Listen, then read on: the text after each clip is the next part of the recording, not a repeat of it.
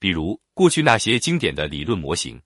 从四 P、SWOT、波士顿矩阵到武力模型，我们都还没来得及充分了解。现在又多了一千零一种方法做内容营销，要学内容方法论，搞新媒体传播，要学新媒体方法论。此外，还有不计其数的产品运营、增长、直播方法论。刚学完一种，马上又来二十八种。我们已经彻底步入到一个多则货的营销时代。三、营销中的阴阳与意象，上述这些感触，导致我在思考并梳理 SDI 方法论的过程中，坚持想要用一种归纳法的视角来理解营销。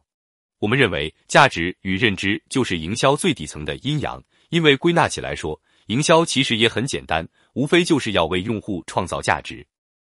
然后再想办法让用户感知到此种价值，即在用户心中创建认知。中国文化中的阴阳。不同于西方所说的矛盾，而更接近于一种相互依存、互为彼此存在条件的关系。无此也就无彼。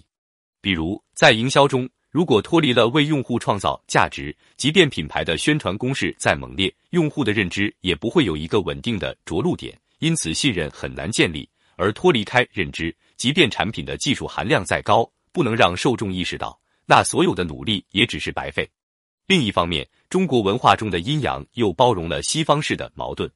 比如在营销中，如果把创造价值定义为阴，是企业内部以打磨产品为核心的工作，那么创建认知的阳就应该是企业外部以影响用户心智为核心的工作。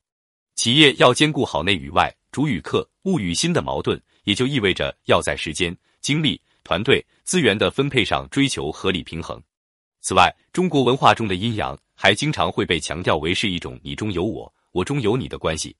换句话说，他们彼此可以互通，可以由此及彼，相互转化。例如，在营销中，有时候我们创新了价值，特别是开启了新品类，比如谷歌创造了搜索引擎，特斯拉做出了电动车，再去影响用户的认知，也就会顺理成章的变得容易。而在另一些时候，我们可能完全没有凭借什么新技术创造什么新东西。而只是改变了用户认知，改变了用户对一些既有事物的看法，这样竟然也能赋予品牌全新价值。比如，相较于保健品，脑白金让顾客意识到它其实是更好的礼品。有时候，成功品牌是价值的创造者，比如特斯拉；有时候，成功品牌是价值的定义者，比如脑白金；还有一些时候，成功品牌既是价值创造者，又是价值定义者，比如乔布斯时代的苹果。这也就是说。从价值与认知的任意一端开始，我们都可以通向它的另一端，品牌营销的理想效果都有机会实现。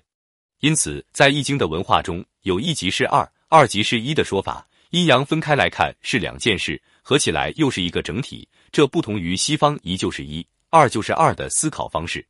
有了创造价值与创建认知这一组阴阳，接下来为了匹配具体的工作场景，我们又把这两个核心继续细分为发现、洞察。表达、交互、植入、交付六个环节，这六个环节的基本含义是：发现是对品牌核心价值的发现与定义；洞察是理解用户需求；表达是将品牌价值通过名称、口号、产品、内容等呈现出来。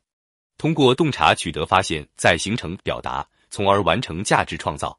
在此基础上，交互是与用户沟通互动，建立用户关系；植入用传播构建品牌认知。交付是持续优化用户体验，